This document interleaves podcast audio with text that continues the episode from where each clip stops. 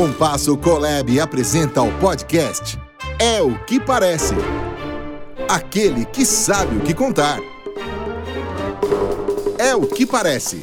Apresentação: José Francisco Queiroz e Antoninho Rossini.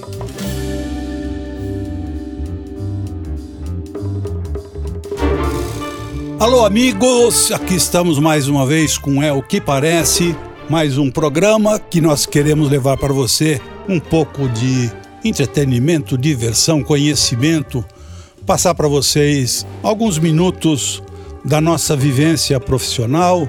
Antoninho Rossini, jornalista, e José Francisco Queiroz, publicitário, por durante algum tempo, não, Rossini? Ah, Zé, você conta a história de core salteado da propaganda brasileira e com uma grande vantagem. Você não parou no tempo, evoluiu, continua evoluindo e me impressiona até às vezes a forma com que você encara toda esta modernidade e sabe como fazer uso dela na sua vida pessoal, nos relacionamentos que nós temos em comum. Então isso é muito legal. Aliás, é o que me estimula bastante, porque eu como jornalista, eu sou um generalista, um crítico que por acaso há muitos anos passados se adaptou muito bem na especialização de, do jornalismo publicitário e estou nele até hoje convivendo com você aqui nesse É o que parece que realmente é uma delícia. Qual é o tema de hoje, Zé? Não, antes do tema, deixa eu agradecer aí um elogio que você fez. Eu acho que isso tem a ver muito com os anos e anos de relacionamento da nossa amizade. Acho que eu não sou tudo isso, não, mas acho que tem alguma coisa que nós sabemos o que contar, que é aquilo que é o que parece pretende colocar. O tema de hoje que eu estava querendo propor, Rossini, você concordou, era falar um pouquinho do que nós chamamos a comunicação auditiva. Não é, não é falar do rádio como meio de comunicação. O rádio é o canal onde acontece a comunicação auditiva, mas a televisão tem a comunicação auditiva, o celular tem comunicação auditiva, as novas tecnologias têm comunicação auditiva, uma coisa bem ampla. E eu, eu queria resgatar um pouco, sem ficar parecendo que nós estamos querendo fazer disso um ranço do nosso programa, mas eu acho que às vezes vale a pena nós registrarmos, contarmos coisas que aconteceram, por que aconteceram, como aconteceram e o que isso reflete nos nossos dias dentro da área da comunicação e também do jornalismo. Falando especificamente da comunicação, tem essa palavra mágica chamada o jingle. Exatamente. O jingle, que é a propaganda cantada, não é? E eu fui buscar, óbvio que além da informação que nós adquirimos no decorrer dos anos, nós fomos, e eu sou um ferrenho buscador, pesquisador de informação, e eu descobri recentemente um livro que é Jingle, a Alma do Negócio que foi feita pelo Fábio Barbosa Dias. Eu me interessei por essa obra e fiquei maravilhado. É um livro que eu recomendo para quem quer conhecer a história do jingle, da propaganda no rádio, a origem, e tem um passado remoto da onde surgiu tudo isso, da, da, tal da comunicação auditiva, e depois apresenta, além do livro, tem um CD com centenas, eu não vou saber lembrar o nome agora, de jingles no decorrer de décadas, alguns deles muito famosos e que a gente pode até fazer uma seleção aqui na segunda parte para apresentar. Mas esse livro, ele começa uma história muito remota que vale como registro, que vale como história, porque eu não sei se todos conhecem a história. E eu não conhecia. Né? Apesar de militar mais de 50 anos na publicidade brasileira, eu não sabia que o significado, qual era o significado da palavra jingle. E nesse livro é tem bell, isso. Né? o jingle bell é o toque do sino, né? a música do sino. Mas a palavra jingle, ela nasce lá atrás, num termo americano, que significa tilintar. É o choque entre dois metais, é plim, plim, plim. Isso é a origem da palavra jingle e mostra o quanto que o jingle tem a ver com a sonoridade e com a música, que é diferente do spot, não é isso? Sem dúvida nenhuma. O spot, por exemplo, é uma linguagem publicitária onde se ouve apenas a voz. Essa voz pode ser de um belíssimo locutor, é, traduzindo um texto feito por um grande redator criativo da área da propaganda. E, e, tem duas vertentes, é. Uma é aquela que a gente até recentemente comentou, é o que presta o depoimento. Ele a voz vem dizendo que usa aquilo, que aquele produto ou aquele serviço é de qualidade e recomenda e leva a chancela da, de quem está prestando esse testemunhal. E um outro não é bem assim, o outro é apenas um, uma leitura muito acentuada, muito destacada por uma voz como já disse, que destaca o produto. Agora, nesse contexto, Zé, eu gostaria de registrar há uma grande incongruência. Embora nos dias de hoje, com a tecnologia avançando a cada dia, a cada minuto, a cada segundo, o rádio ainda não está sendo devidamente aproveitado. Eu, às vezes, fico até penalizado. Eu fui agora, três semanas atrás, membro do júri do Prêmio Colunistas, e só havia quatro peças, quatro fonogramas inscritos. Fonogramas, portanto, é a voz publicitária para o rádio. Então, isso aí é uma questão que me, sempre me deixa acanhado, me deixa até triste, porque eu respeito muito o rádio, e não só porque eu tenha trabalhado durante muitos anos, e você sabe disso. Aliás, quando você era diretor da editora Globo, você patrocinava o meu programa. A gente já tinha uma boa amizade, mas você patrocinava porque acreditava no resultado da audiência, porque exatamente atingia o meio publicitário, as pessoas ligadas à comunicação. Então, são instrumentos, ferramentas para alavancar vendas, projetar imagem do ponto de vista institucional, do ponto de vista de qualidade, e pontuar, às vezes, um produto que nem sempre está em evidência né, Zé? É, o rádio é uma tese antiga, né? Partindo particularmente dos empresários do rádio, de que o rádio é esquecido pela publicidade brasileira.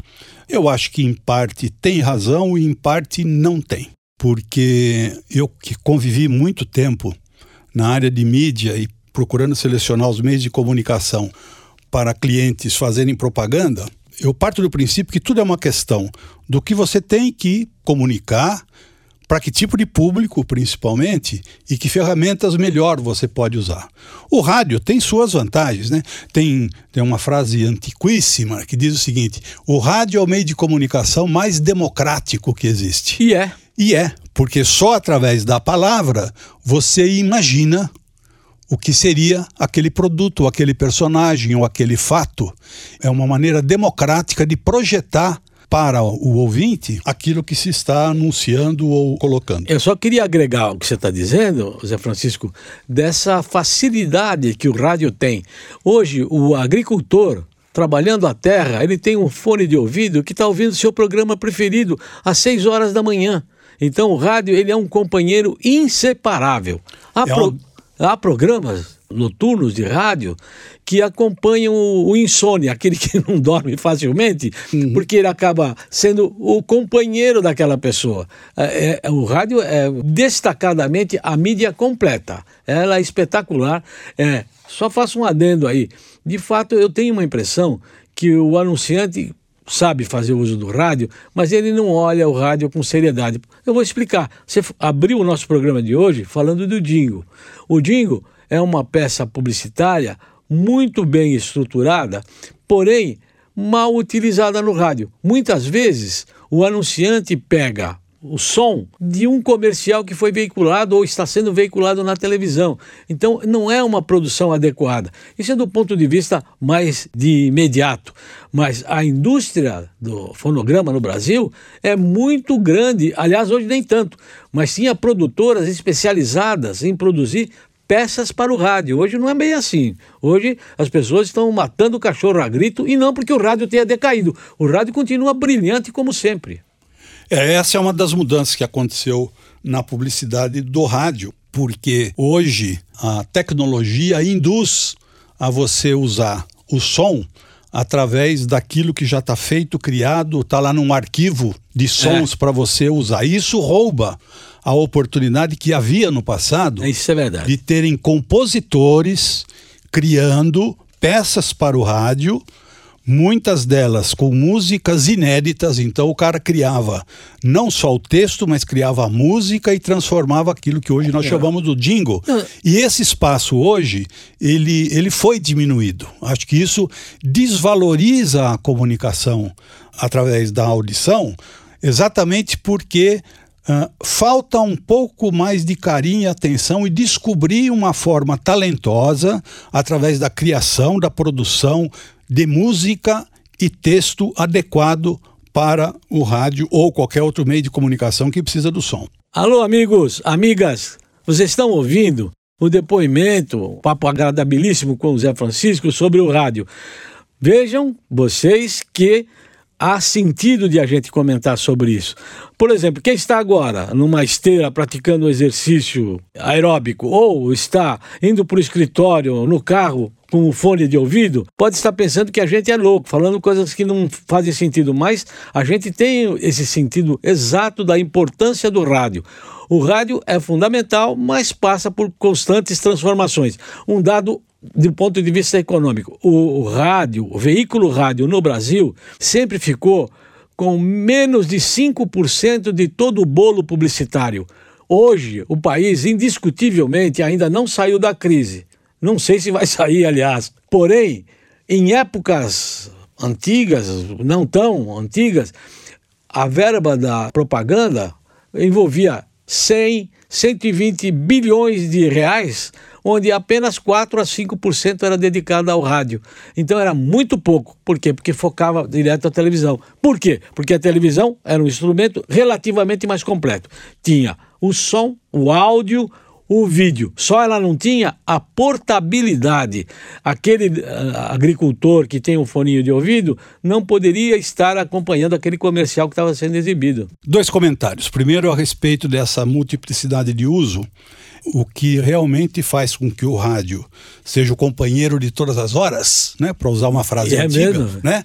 Mas que traz junto com ele também a desvantagem de que ele é consumido sem perceber. Eu, eu comparo um pouco nisso o rádio com o outdoor. O outdoor, aquela publicidade que está nas ruas, no metrô, hoje na mídia out home, como chamam, você passa, pega aquela mensagem, mas você não registra teu cérebro arquivou aquilo que você viu, mas necessariamente você não está ali prestando atenção naquela comunicação. E o rádio acontece a mesma coisa, particularmente por esse fato de, na grande maioria das vezes, você ouve rádio ou peças radiofônicas, inclusive no celular, não é? No Spotify ou músicas e tal, fazendo alguma outra coisa aquilo está penetrando no seu cérebro, no seu pensamento, mas não é algo que você declaradamente prestou atenção que você estaria sendo atingido por esse meio de comunicação. Essa generalização, nesse sentido de aferição do valor do rádio como peça publicitária, acaba sendo até prejudicial, porque o ouvinte até recebe a mensagem, mas necessariamente não registra que ele tem um total conhecimento disso. Eu me lembro de uma pesquisa feita há muitos anos, quando o famoso grupo de mídia, que era um pessoal de agência de propaganda que criou um grupo de mídia para desenvolver técnicas de mídia no Brasil, nós fizemos uma pesquisa que não tem nada a ver com o rádio, mas que mostra essa dicotomia de que nós não estamos aqui para receber uh, publicidade a todo momento e registrar. Nós fizemos uma pesquisa que nós queríamos mostrar a importância da propaganda em cinema, que era um meio e é um meio de comunicação publicitária pouco utilizado também, e que mas tem ali uma grande vantagem. O sujeito que entra na sala do cinema, senta e as peças publicitárias são exibidas sempre no início da sessão, se ele não estiver dando beijinho na namorada, ele tem que olhar para a tela. e ao olhar para a tela, ele está vendo aquela propaganda. Gostaria... Pois bem, nós queríamos fazer uma pesquisa dessa eficiência. Nós, profissionais de mídia. Preparamos um questionário, fomos na porta aí de alguns cinemas de São Paulo durante um dia todo e na saída do cinema, uh, um detalhe, naquela época tinha uma campanha de um aparelho de som da Filco que estava sendo lançado e só usava a mídia cinema. Então era um comercial que só foi exibido no cinema. Pois bem, as pessoas saíam da sala, nós perguntávamos, escuta, você lembra de ter visto propaganda no início da sessão? Ah, eu vi, eu vi, tinha do ministro, tinha lá o do Filco e tal. Falou, e você já tinha visto essa propaganda? Detalhe, três quartos das pessoas disseram já. E onde você viu? Na televisão. Um comercial que nunca havia sido exibido em outro lugar que não no cinema. Mas as pessoas, pelo hábito de consumir três, quatro horas de televisão por dia, associavam aquilo como já tendo visto na televisão e o mérito era do cinema. Então, isso com o rádio também acontece de alguma forma. Esse é o aspecto dessa generalização. O outro, a participação da verba publicitária, eu queria só fazer uma ressalva. Eu costumo dizer há muito tempo, nós temos no Brasil hoje, entre a MFM, três mil e tantas emissoras de rádio, sem contar o que é transmitido hoje na internet, que é uma febre, que não tem necessariamente, não são os canais liberados pelo governo para operar em ondas médias, ondas curtas e frequência modulada, como se diz. Mas o que acontece? Essas três mil e tantas emissoras de rádio, eu sempre dizia o seguinte: digo, eu não conheço nenhum dono de emissora de rádio que faliu. Por que isso? Está tendo. Do que, que o rádio vive? Das verbas de publicidade. Essa aferição que é feita é verdadeira, é feita através dos grandes anunciantes que detêm o maior percentual do investimento publicitário no Brasil, mas ele é parcial. Eu não saberia hoje dizer esses levantamentos que é feito do investimento esses publicitário quatro... se equivale a 60, 70% Esse... do volume da propaganda, mas tem um outro tanto que não é medido. E aí entra a importância do rádio como meio de comunicação local. Existem N anunciantes que tem até, não tem nem agência de propaganda, ou se tem agência de propaganda, é das cidades onde operam, que não entram nesse levantamento. E há uma infinidade de marcas e produtos anunciando em rádio, e para estarem anunciando durante tanto tempo é porque tem resultado, senão não estariam ali. Claro, eu não tenho a menor dúvida disso. O rádio exerce aquela magia que a gente já falou né, de estar acompanhando a pessoa, ajudando ela a imaginar. Por exemplo, eu tenho uma forma muito clara de exemplificar a qualidade do rádio. Por exemplo, tem pessoas que vão assistir a uma partida de futebol pela televisão, mas desligam o som da televisão. Eles gostam de ouvir o rádio. O rádio aguça a imaginação das pessoas. Então, sem dúvida nenhuma, a gente está falando meia hora do rádio, partimos da proposta do jingle, e do esporte para chegar até aqui onde chegamos. Mas é tão gostoso porque a gente não tem nenhum compromisso que não seja uh, contar o que a gente sabe a respeito. Então é delicioso. Você, você falou a menção do sujeito que vê a televisão e ouve rádio. Tem uma frase que diz o seguinte: Por que que o locutor de televisão pensa que o telespectador é cego e por que que o locutor de rádio pensa que o, o consumidor do rádio é surdo? De tanto que se grita ou de tanto que se repete da imagem. É, Exatamente, Zé. É, sem demérito nenhum, mas acho que é mais importante, sem dúvida, que o rádio transmite, por exemplo, no futebol, é um entusiasmo democrático. O locutor está transmitindo, talvez até mais do que ele esteja vendo, para poder realçar aquela partida que está sendo Mas, transmitida, né? Você está quase me obrigando a contar um, um evento que se transformou em folclore no meio nosso. Vamos lá. Não, não, não vou, não vou contar porque são pessoas do meu relacionamento e vão me pegar de pau, mas aconteceu. Desculpa, gente. Eu estou lembrando da cena. Um, um locutor conhecido, inclusive conhecido seu que esteve com você, eu acho que no México. Por algum motivo vocês ficaram no mesmo hotel. Pode falar o nome? Não, não, não pode. Não tá pode, não pode. Ele é amigo nosso, mas ele transmitiu um jogo, estava transmitindo, a, a bola está com fulano, fulano cruzou, a bola entrou na área. E aí ele não dizia, a bola tinha sido gol, e ele não narrava. Aí o, o repórter de campo, pelo fone de ouvido, falou: foi gol, foi gol. Ele falou: Gol, gol, gol de quem? tava no outro mundo. É um cara, é um cara. E ele tava transmitindo com uma emoção o jogo tão grande que esqueceu de dizer que a bola tinha entrado. E foi o repórter de campo que deu essa ajuda. Mas ele é uma figura maravilhosa. Isso acontece nas melhores famílias. Sem e dúvida. se a gente for entrar por esse caminho, a gente vai provocar riso aqui para todo mundo. Zé, diz aí qual é a frase do dia. A frase do dia. Bom, hoje nós falamos do rádio e falamos do tempo. É. Eu tenho duas frases do dia sobre o tempo. Não, mas fala uma, senão começa. Não, cabe, cabe as duas. Não, vamos, é, você vai inflacionar o mercado, pô. Frase do dia, pô. Tá bom, então vou falar uma só. Tempo. A má notícia é que o tempo voa. A boa é que você é o piloto. Essa é boa, mas você já repetiu ela no outro programa, Zé. Você está confundido, essa eu não falei ainda. Então- Não, não falamos nessa, não. Não, bom, então tá contado. Eu tive a sensação que eu tinha repetido. É que a gente de vez em quando conversa por aqui, vocês não vão estranhando, não, viu? Aqui é, é papo de amigo. E Vou que- falar outra. Previsão do tempo. Ele está passando, já está na hora da gente ir embora. Pessoal, é isso aí, ó. Estamos terminando mais um É o que parece, aquele que sabe o que contar. E, olha, estejam sempre conosco. Começamos tentando falar de comunicação auditiva e acabamos roubando tempo falando de outras coisas que eu acho interessantes também. Mas na próxima vamos falar de comunicação auditiva, que tem um pouco de história para contar aí e jingles famosos para mostrar. Beleza. É o que parece. Aquele que sabe o que contar. Apresentação: José Francisco Queiroz e Antoninho Rossini. É o que parece. Realização: Compasso Colab.